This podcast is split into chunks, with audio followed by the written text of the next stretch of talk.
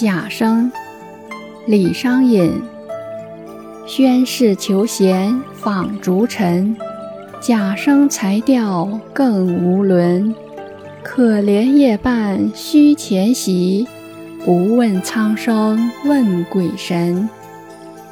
译文：汉文帝求贤，在未央宫前殿召见被贬的臣子。